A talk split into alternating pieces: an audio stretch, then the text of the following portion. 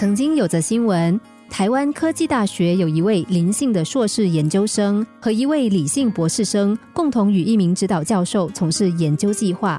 可是林硕士生自认在工作上受到李博士生刁难，以致心生怨恨。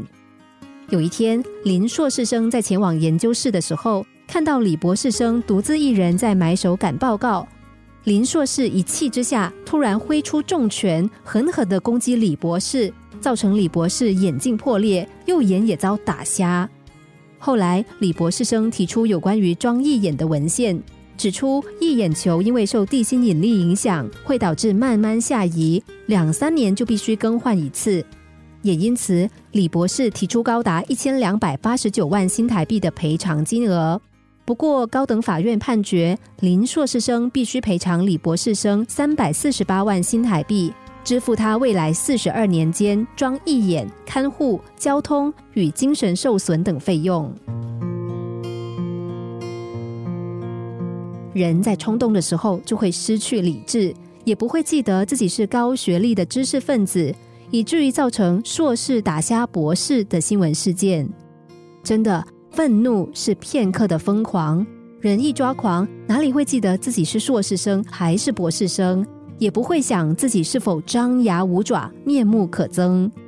人在生气的时候，根本就不会记得自己是谁，只想要用嘴、用口、用言语、用拳头去发泄心里面的愤怒。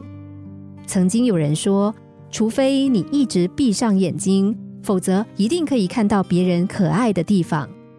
除非我们一直闭上眼睛，关紧心门，不肯用心去看、去观察、去感受。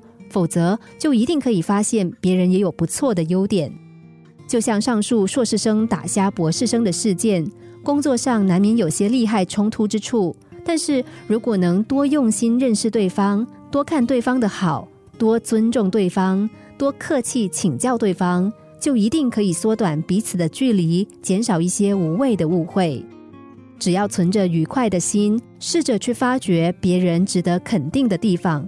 那我们周围的人事物都会变得更美好，所以不妨提醒自己：当我们看不顺眼的人越来越多的时候，看我们顺眼的人就会越来越少。